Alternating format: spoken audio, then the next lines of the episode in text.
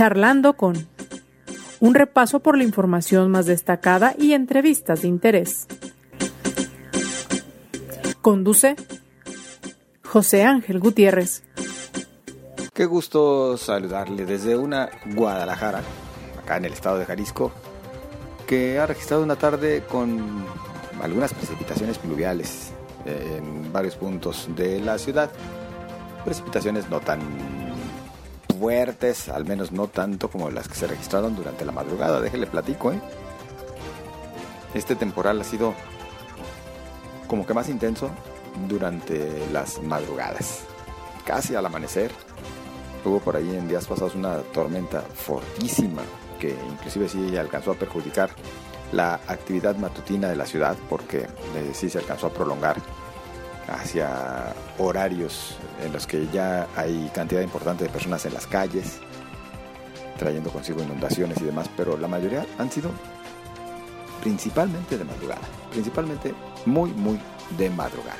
Bueno, esta tarde sí cayó una precipitación, sigue el cielo un tanto nublado y pues estamos en las temporadas, ¿verdad? Así que ni por qué quejarse, al contrario, agradecidos de que sigamos recibiendo precipitaciones pluviales. Esperamos que lo mismo esté ocurriendo en otros puntos, no solamente de Jalisco, sino de todo México, principalmente aquellas zonas que han padecido una ya grave, inclusive grave sequía.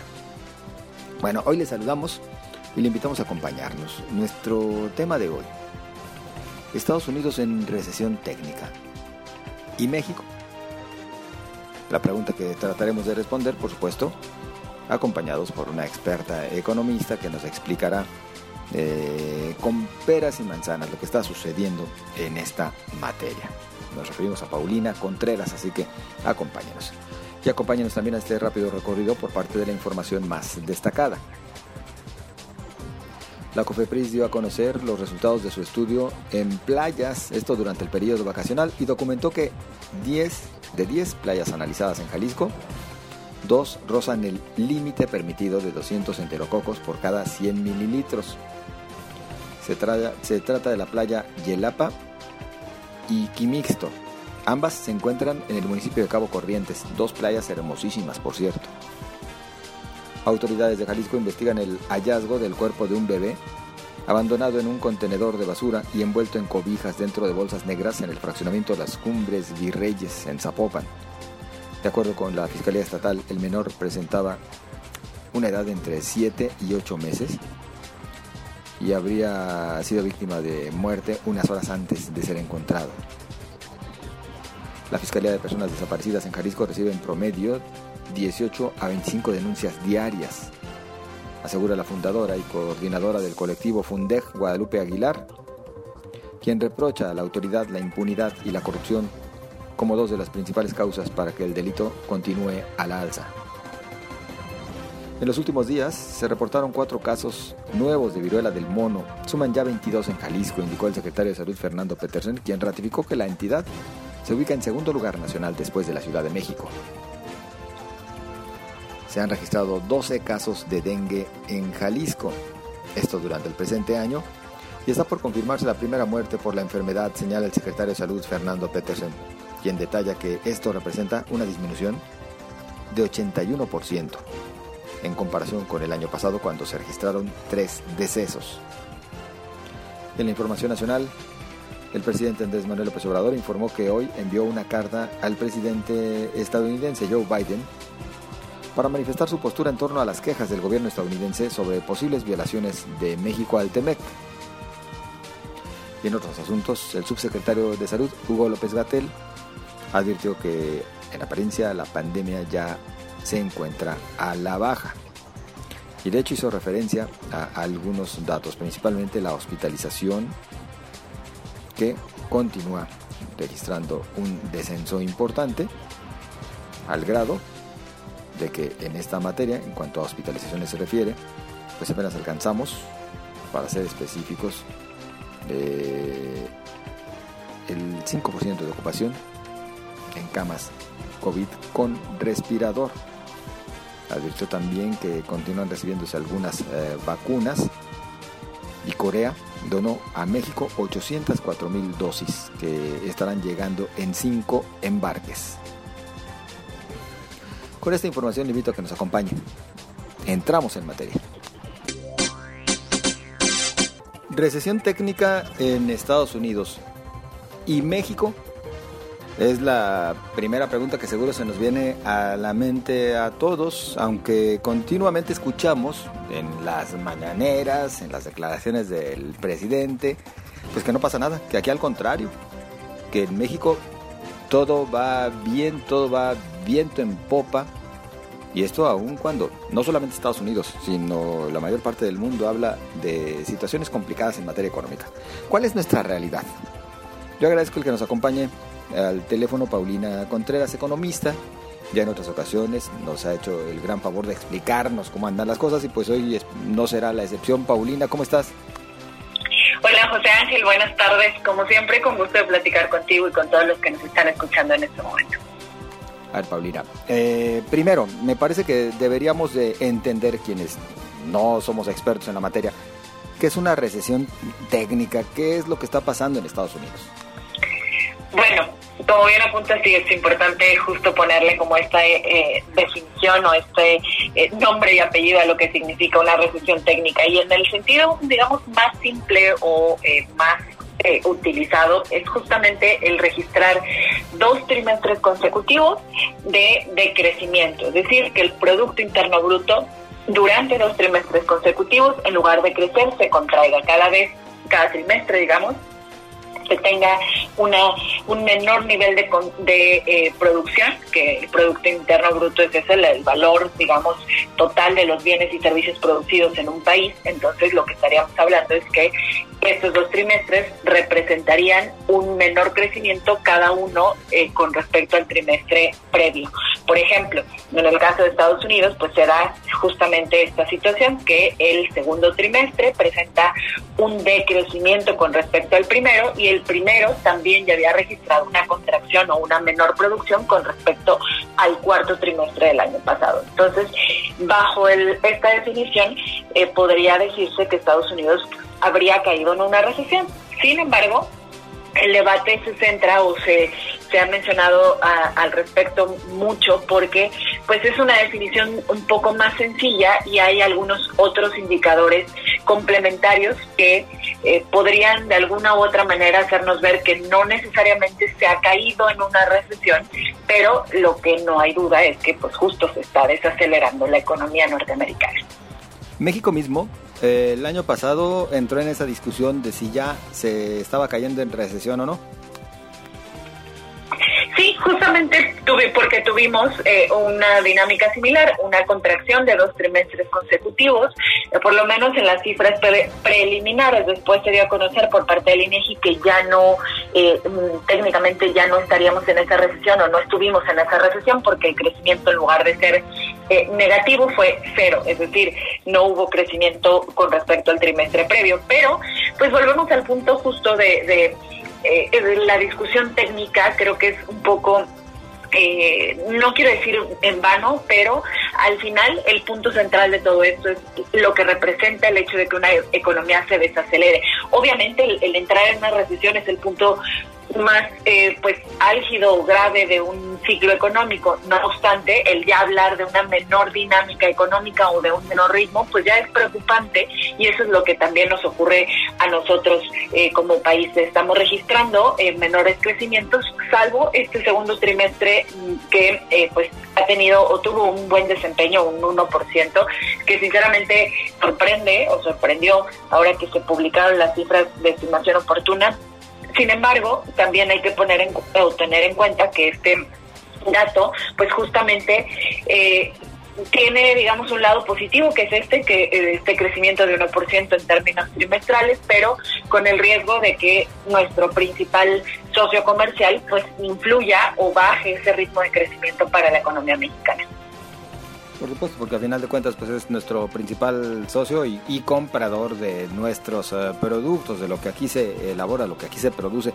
Eh, Paulina, eh, nada más para seguir entendiendo la parte de Estados Unidos y para aterrizar un poquito más en el caso de México. Hay algunos expertos que dicen que el vecino país del norte, la única forma como sale de eventos recesivos o tiene que ver con el factor de generar por ahí algunas guerras que eh, resultan negocio, o bien con la expedición de dinero, es decir, poner a trabajar las máquinas, las fábricas de, papel para que haya circulante. Es tal y es posible en un momento en el que, ah bueno, también a veces lo hacen reduciendo tasas de interés, lo cual es complicadísimo en un contexto en el que están, por el contrario, aumentándolas para tratar de conservar a los inversionistas. Entró todo este escenario, ¿qué es lo que tienen como alternativa los vecinos? Tocas puntos, digamos, muy importantes, José Ángel, porque el panorama se vuelve complicado, porque en efecto no pueden bajar la tasa de interés, dado que lo que están buscando es frenar la inflación. Para Estados Unidos se le complicó, digamos, el panorama en qué sentido. Pues obviamente veníamos de una eh, recesión económica derivado de la pandemia del 2020, del COVID-19, y por consiguiente lo que ellos optaron fue justamente esta vía que mencionabas, esto de imprimir dinero, por decirlo así, pues más que imprimir fue un tema de eh, otorgar apoyos económicos, cheques eh, directos a las familias para que pudieran tener ingresos o recursos disponibles, sobre todo en los momentos en los que era más álgida en la pandemia e incluso no solo para las familias, también algunas empresas también se les otorgó algunos apoyos.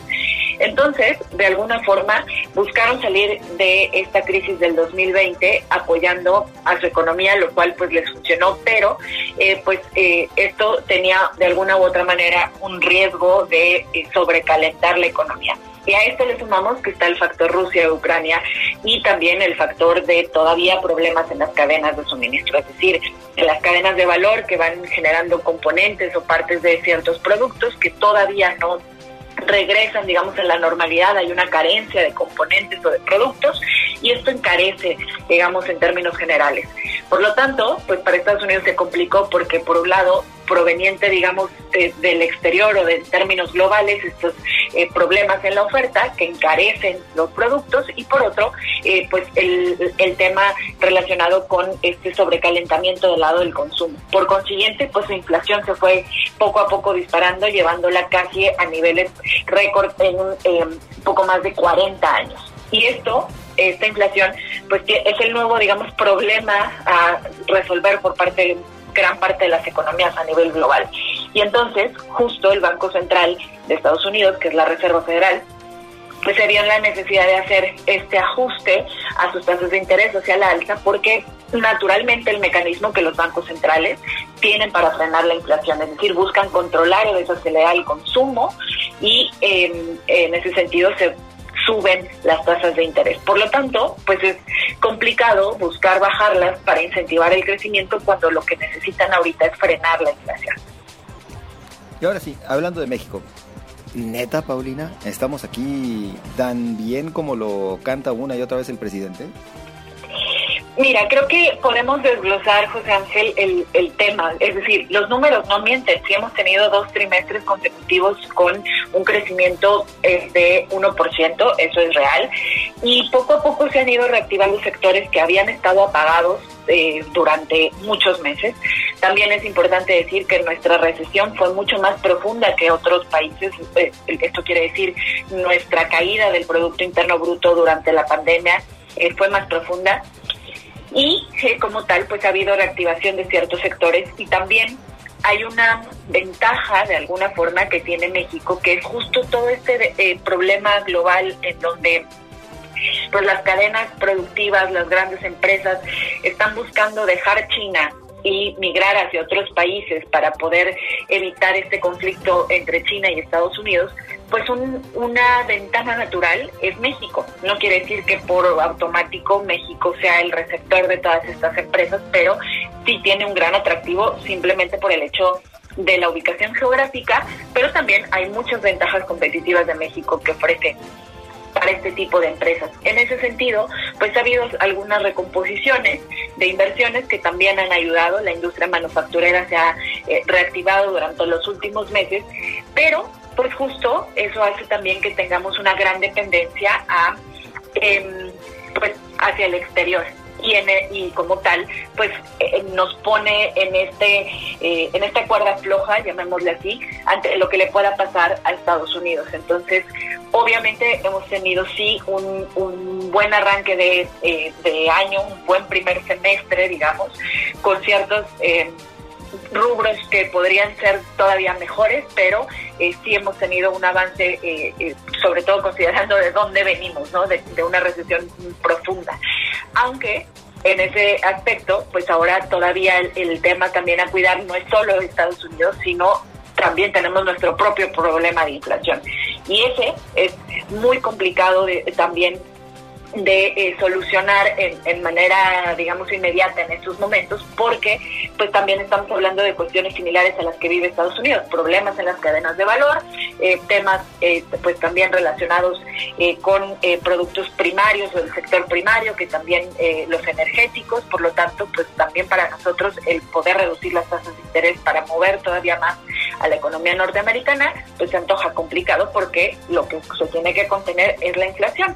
Digamos que en términos generales no nos ha ido mal, pero pues hay un panorama adverso para este cierre de año y sobre todo considerando que el tema inflacionario pues es un impacto directo para las familias, es decir, aquí no es como que nos tardemos un tanto en, darnos cuenta de lo que pasa, sino que lo vemos en el día a día, en las compras, en el mercado, en la tienda, en el supermercado, eh, en general lo vemos y eso a la larga va mermando el poder adquisitivo.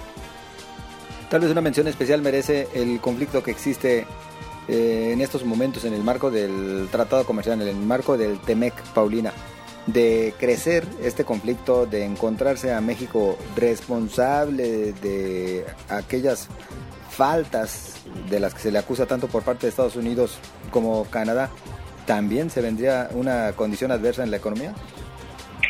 Sí, ¿y en qué sentido? Bueno, todavía faltan eh, pues semanas para que se pueda ir digamos, procesando todo el tema, porque no es, no es obligatorio llegar ya a la parte del castigo, por de ponerlo entre comillas, todavía hay manera de solucionarlo, pero en caso de que lleguemos a los paneles y que el, el veredicto no sea favorable a México, pues lo que podría hacer Estados Unidos es ponernos represalias comerciales y afectar productos que son estratégicos para México, sobre todo en materia eh, de exportación primaria, es decir, de temas del sector primario, y que en muchos casos afectan particularmente a Jalisco, es decir, Estados Unidos en esta represalia en torno a, este, a esta diferencia comercial, pues podría empezar a ponerle aranceles a eh, productos como el jitomate o el aguacate o las berries que pues dos de estos productos son ampliamente eh, fuertes para Jalisco, el caso de los aguacates que apenas estamos haciendo esta, esta exportación y em, el caso de las berries que sí es un mercado o, un producto más bien eh, que hemos explotado muy muy bien desde Jalisco, entonces podría tener esta afectaciones a productores locales y a su vez pues bueno eh, permea en la dinámica económica de estos sectores que son importantes para, para México en general, pero pues particularmente también para Jalisco. Paulina, me gustaría cerrar eh, molestándote con el consejo práctico para quienes nos escuchan. Digo, ante este panorama económico de cualquier manera delicado, ante esta, esta inflación que pinta para llegar a los dos dígitos en el presente año, y bueno, el escenario en general, ¿qué es lo que se debe de hacer eh, a nivel doméstico? Resulta complicado, digamos, hacer como estas... Eh, peticiones a veces para nosotros como economistas de poder ser más cautelosos en nuestros gastos eh, eh, o recomendarle, digamos, a la población que sean más cautelosos, porque adicional al tema inflación, eh, pues estamos viviendo un tema de subida de tasas de interés, que en realidad van ligados, pero pues ser cuidadosos en nuestros gastos, sobre todo en nuestros endeudamientos, particularmente con la, con la tarjeta de crédito. Somos eh, muy dados a pensar que es una extensión de nuestra cartera, cuando en realidad pues, es un medio de pago que debe ser utilizado en función a nuestro ingreso como tal. Entonces, en ese aspecto creo que es importante tenerlo en cuenta eh, porque es una, una cuestión muy básica, pero importante. Eh, por otro lado, pues bueno, en cuanto al gasto, es real que pues nuestros patrones, digamos, de consumo se tienen que, se están modificando o adaptando en función pues a lo que eh, poco a poco se va reconvirtiendo y tener en cuenta que pues el poder buscar mejores opciones eh, de productos en el ámbito que sea, ya sea de alimenticios o electrodomésticos o de cualquier tipo, eh, va a ser importante de alguna manera porque eh, pues poco a poco se irán todavía incrementando, la expectativa todavía es que existan incrementos. Entonces, buscar ahora sí que en términos simples o más llanos, ahorrar lo más posible en la búsqueda de productos alternos, por decirlo así, eh, en nuestros patrones de gasto. Y pues en general me parece que también desde el lado de las empresas se vuelve un reto, sobre todo para las pymes, el buscar alternativas de proveeduría, porque cada vez también para ellas son más caros los insumos y de hecho está comprobado que todavía han absorbido gran parte de este impacto inflacionario y que no han trasladado al 100% este impacto. Entonces es ahí donde podría visualizarse todavía eh, una mayor inflación justamente porque eh, pues ese impacto se ha contenido en gran parte en las empresas, pero eventualmente pues tendrán que irlo trasladando. Paulina, como siempre, agradecidos. Agradecida yo también, José Ángel, de poder platicar contigo y con todos los que escuchan tu programa. Muy amable. Saludos.